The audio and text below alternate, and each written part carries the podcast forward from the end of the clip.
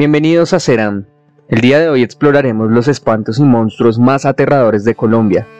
Debido a que el folclore sobrenatural de este país es tan extenso, esta será la primera parte de una serie de videos recopilando lo más aterrador o curioso. La bruja del tranvía. Por las calles céntricas de Bogotá, deambula oculta por las noches lluviosas o madrugadas nubladas, aquella que llaman la bruja del tranvía. Este espanto es descrito como una mujer joven y bella, de cabello largo y ojos oscuros. Lo que la hace muy llamativa y diferente al resto de brujas o apariciones es el hecho de que viaja en un tranvía blanco que cruza las calles cual barco en el mar. Si de casualidad te cruzas con ella, lo más probable es que te invite a subir y dar un paseo. La bruja del tranvía es capaz de juzgar tu corazón, y si eres una persona que ella determine como buena, te ayudará en lo que más necesites en ese momento. Pero si por el contrario te considera, por así decirlo, de dudables valores, jamás regresarás de dicho paseo. Existen diferentes relatos de personas que la vieron de lejos, ya sea en el tranvía o fuera de él pero las más interesantes son de aquellos que pudieron hablar con ella y volver para contarlo. El 4 de octubre de 2002, en Bogotá, el abogado Ezequiel Rebetes desapareció y lo último que encontraron fue una carta mecanografiada que dice lo siguiente. Te escribo a máquina porque tú no entiendes mi letra y has dicho en repetidas ocasiones que parece la caligrafía de un médico. Tampoco quiero dejarte mi despedida escrita en una pantalla de computador frío como una pecera en la que en lugar de nadar peces naufragan letras. Siempre he amado lo antiguo, lo que era más humano y amoroso con los detalles. Detesto el mundo moderno, lleno de ruido y de prisas, donde todos quieren llegar primero pero no saben a dónde e ignoran por qué. Estarás pensando que esta es una de mis rarezas y que no cumpliré lo que te diré a continuación. Me voy. Sí, me voy para siempre, de la ciudad, del tráfico, de las mentiras vestidas con corbata y traje sastre de seis salarios mínimos mensuales, de la letra menuda de los contratos que me ha permitido comprarte la casa de tus sueños, el carro de tus sueños, los horribles cuadros de tus sueños, subrayo que eran de tus sueños y no los míos, porque jamás deseé vivir en una casa donde nadie sabe quién está y quién ha salido, una casa en la que se pueden jugar escondidas y donde lo que más asusta no son los fantasmas, sino el desamor. Conocí a una mujer, pero no es como imaginas con tu escasa fantasía. Una secretaria de largas piernas y más largas ambiciones, o una ejecutiva dinámica que quiere formar conmigo un buen equipo de trabajo y de pareja. Conocí a un espanto hermoso, de cabellos largos y ojos negros. Se me apareció de repente en la madrugada de hoy. Te advierto, por si no lo sabes, que no dormí en tu cama. Primero vi el tranvía blanco como la ballena de la historia de Moby Dick. Luego la vi a ella. Me sonrió y subí al viejo vehículo. No sé cuánto tiempo estuve recorriendo el infinito o la nada. Pero cuando descendí me sentía más cercano de esa bruja o de ese espanto que de cualquier otra persona. Me contó su vida y supe que había sido una mujer de sociedad conocedora de la química y de la botánica, que fue asesinada, acusada de brujería en el posiblemente último y más secreto juicio hecho por la Iglesia en 1948. Ahora sigue haciendo el bien o castigando la maldad desde su regreso del más allá. Me dijo que no me daría ninguna poción, que a cambio podía recordar la felicidad, que cada vez que quisiera yo recordaría la felicidad y mi alma no tendría tristeza. Al poner un pie fuera del tranvía, Supe que no quería volver a vivir a tu lado ni una hora más. Supe que dejaría mi trabajo y la ciudad. Entendí que era un hombre libre y que, además, y para tu asombro, yo debería ser alguien extraordinario y bondadoso, porque ella me eligió, por lo que ella llama brillo luminoso en los ojos y en el pecho. Luego de escribir esta última línea, caminaré hacia el norte y no volveré jamás a esta ciudad. Ezequiel.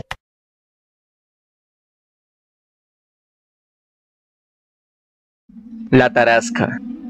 La criatura criptida que veremos a continuación es sacada de las peores pesadillas y digna de ser un monstruo perteneciente a Hollywood. Según se sabe, habita en las tierras del Tolima y Antioquia. Su hábitat son los bosques y cavernas de zonas cálidas y templadas. Tiene el cuerpo verde y alargado, parecido al de un reptil, la boca ancha y los dientes filosos. Su cabeza parece la de un pez. Se alimenta mayormente de lechos, musgos y frutos silvestres, aunque ocasionalmente bebe sangre de niños o animales domésticos. Entre todas las historias que a la tarasca se refiere, les expongo una de las más fiables. El 15 de julio de 1825, el comisionado alterno de la Escuela de Minería, Thomas Wyland, escribió la siguiente misiva al vicepresidente de la República de Colombia.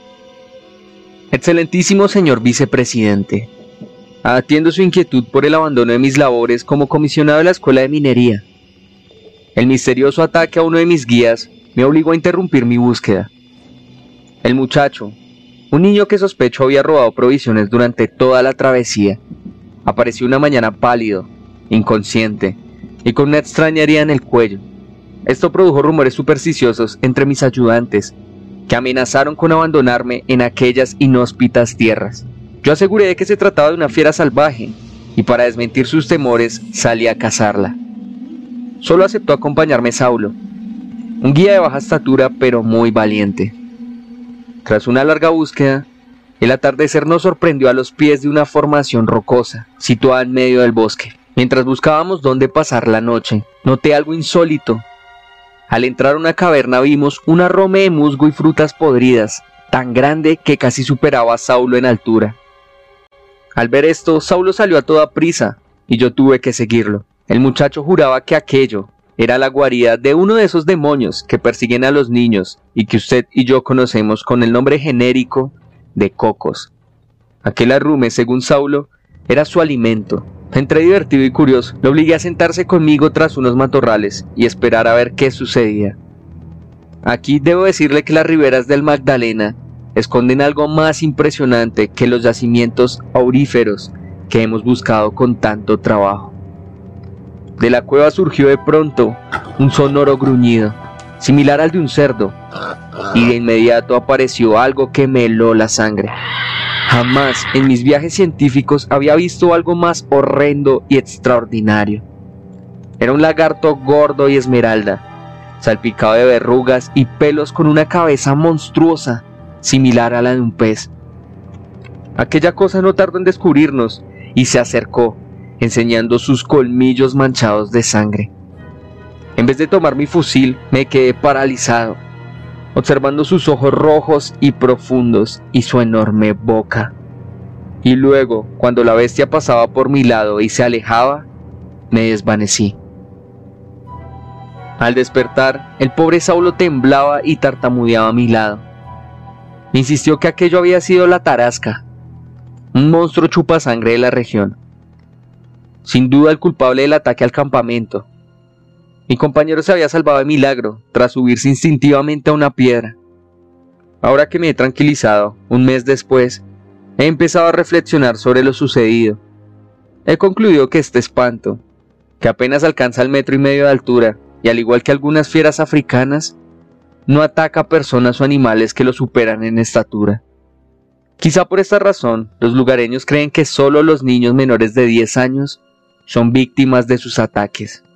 No dudo, señor vicepresidente, de que su pristina razón se sentirá insultada con este relato, pero considero un deber informarlo de esto, a riesgo de perder mi prestigio, para que organice con urgencia una expedición mitozoológica que descubra los asombrosos peligros que esconde su naciente república. Thomas Wyland, comisionado alterno de la Escuela de Minería.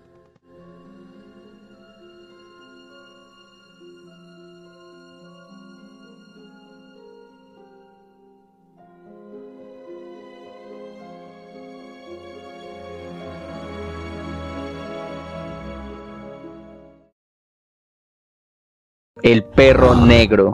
Este demonio, como ha sido considerado, ha sido visto en Boyacá, Cundinamarca, Chocó y Antioquia. Cuenta la leyenda que suele aparecer en los caminos y parajes, sobre todo en noches tempestuosas y de profunda oscuridad. Lo que hace temible a esta entidad es que su pelaje es tan negro que puede mimetizarse con las sombras de la noche. mide entre 2.5 a 3 metros, es decir, o incluso más grande que un elefante. Se dice que tiene el poder del fuego, el cual emana de su boca y ojos, y así puede destruir y arrasar aquello que esté en su camino. Las, entre comillas, pruebas que hay del perro negro son el relato de la entonces secretaria del personero de Tunja y unas extrañas y gigantescas huellas halladas en un pantano de los alrededores del mismo municipio antes mencionado. El relato es el siguiente. Me gusta caminar en la noche. Es una costumbre que adquirí con mi abuelo. Con él salíamos al campo cuando todo estaba en silencio, no muy tarde porque ya era muy anciano y no podía resistir el frío. Durante estas caminatas aprovechábamos para hablar de otros tiempos. Le gustaba contarme sus experiencias de vida. Una vez me mostró un dibujo que había hecho de un espanto con el que se había encontrado en su juventud. Se trataba de un enorme perro negro que echaba fuego por la boca y los ojos. Me contó que era el mismísimo diablo y que buscaba almas para llevárselas con él al fuego eterno. Uno a veces no cree en estas historias porque cree que son cuentos de viejos y que ellos inventan cosas, pero una de esas noches en que caminaba como de costumbre, me senté a descansar un rato en la plazoleta de San Francisco, mientras miraba detenidamente la iglesia y la calle en piedra. Escuché como un eco que salía de una piedra enorme que estaba al lado de la plaza. Giré rápidamente y seguí el sonido. ¿Cuál no sería mi susto cuando me encontré con el enorme perro negro del que me había hablado mi abuelo. Uno en esos momentos no puede ni pensar ni reaccionar. Qué hipnotizada por sus ojos que lanzaban chispas. Nadie pasaba por la plaza y yo no podía moverme, ni gritar, ni nada. Era como si me entrara en la oscuridad total y caminara hacia la muerte. El perro no ladraba, sino que aullaba como los lobos, como si estuviera haciendo un conjuro para llamar la tormenta de su enorme cuello peludo y pegajoso salía una cadena con la cual se encontraba atada una piedra. Pude caminar hacia atrás y darme cuenta de que sí existía ese perro negro, que era una estatua de piedra, pero que poseía poderes malignos. Desde ese día no dudo un instante de las historias de mi abuelo. Uno nunca sabe cuándo le tocará vivirlas.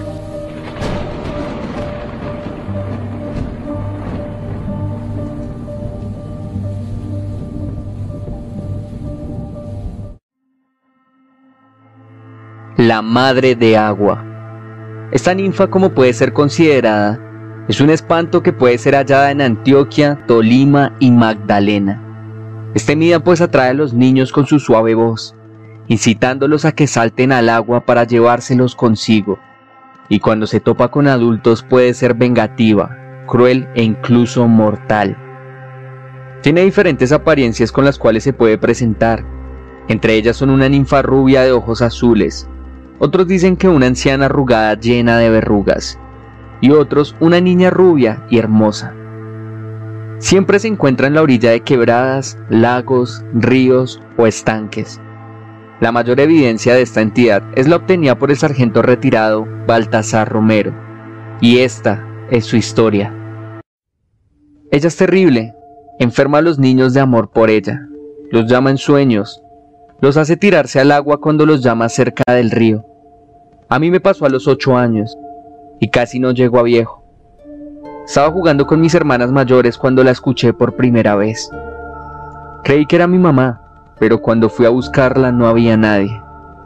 Ya por la noche la volví a oír, pero no me pude levantar de la cama. Me dio como una fiebre de puro hacer fuerza para irme a buscarla. Era que estaba soñando porque el rato apareció mi mamá con unos menjurjes para darme, y ya no la oía. La fiebre me siguió toda la noche, y la cosa era grave porque mi mamá se quedó conmigo. Yo me hacía el dormido, no hallaba la forma de salir a ver qué era lo que me llamaba, lo que me tenía tan hipnotizado. El otro día mi mamá me dejó con mis hermanas otra vez, y a esas como no les importaba, me dejaron solo. Entonces me salí para el lado de la quebrada, y ahí fue cuando la vi. Tenía esos ojos lindos como del cielo sin nubes y me llamaba del otro lado. Yo la veía como tenerla bien cerca, así que le mandé una mano al pelo Era un pelo dorado tan bonito que parecía miel. De pronto sentí el golpe frío y el revolcón de agua que se metía por las narices.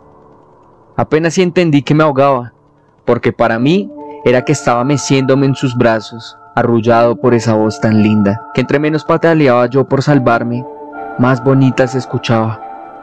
De pronto empecé a sentir una presión tremenda, un dolor insoportable en todo el cuerpo. Me estaba ahogando. Pude haberme agarrado de algún palo, pero nada. Yo ya estaba todo enamorado y tenía ganas de llorar, porque esa voz que me decía tantas bellezas era tan dulce y empalagosa como aterrador y amargo era el sabor a muerte que me llenaba la garganta. Me estaba muriendo en un hastío delicioso, saboreándome la sangre del final, revuelta con el dulce de su voz y sus palabras. Imagínese usted un niño disfrutando las mieles del amor y sufriendo los dolores de una muerte aterradora en un mismo momento. De solo acordarme me dan escalofríos. Ahora, tantos años después, ya uno no distingue bien entre los recuerdos y los sueños. La memoria se le pone a uno flaca y ojerosa, se mezclan las cosas, se confunden los nombres, se le borran los olores, pero el sabor de la muerte que sentí esa vez se me quedó pegado en la boca, pegado con miel. No sé si se asombre o me desprecie o me compadezca por lo que le voy a decir, pero igual se lo digo. A ese maldito monstruo yo lo extraño.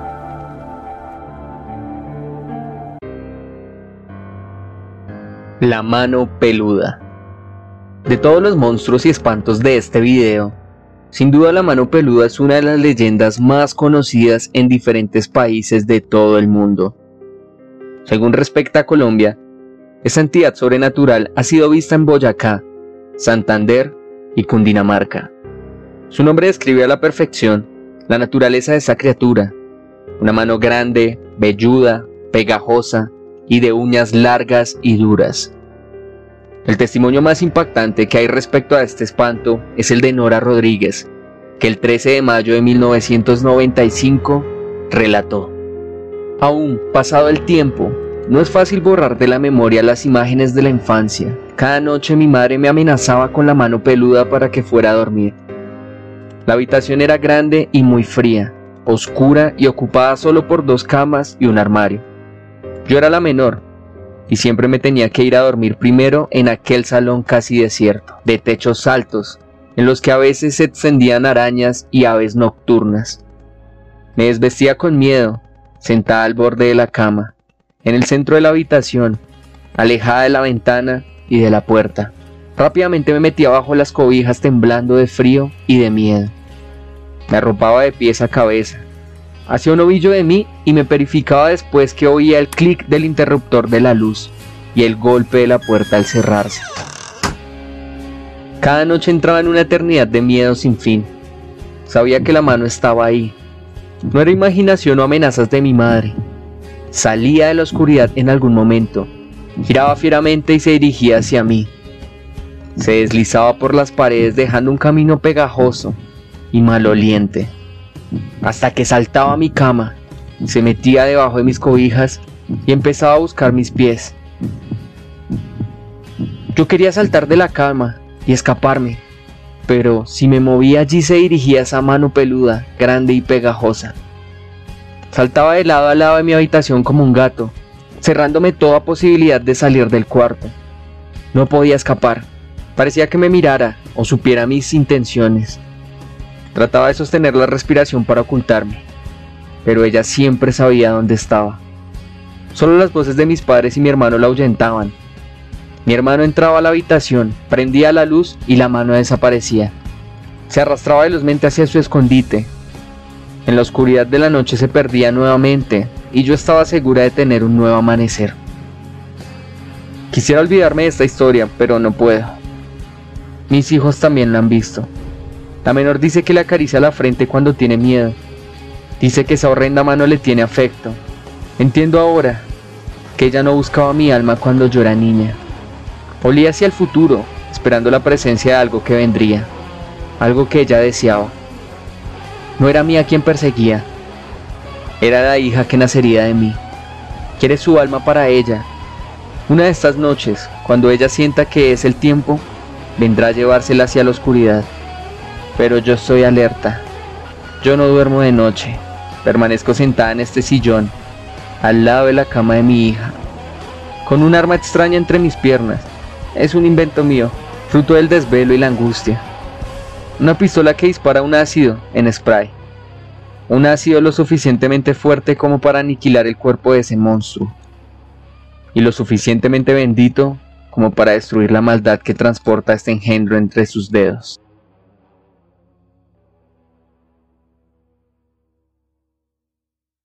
No olvides que si deseas contarnos tu historia, puedes contactarnos en nuestro Facebook como BRF Online, el espacio de todas y todos, o a través del correo tuanceran.gmail.com.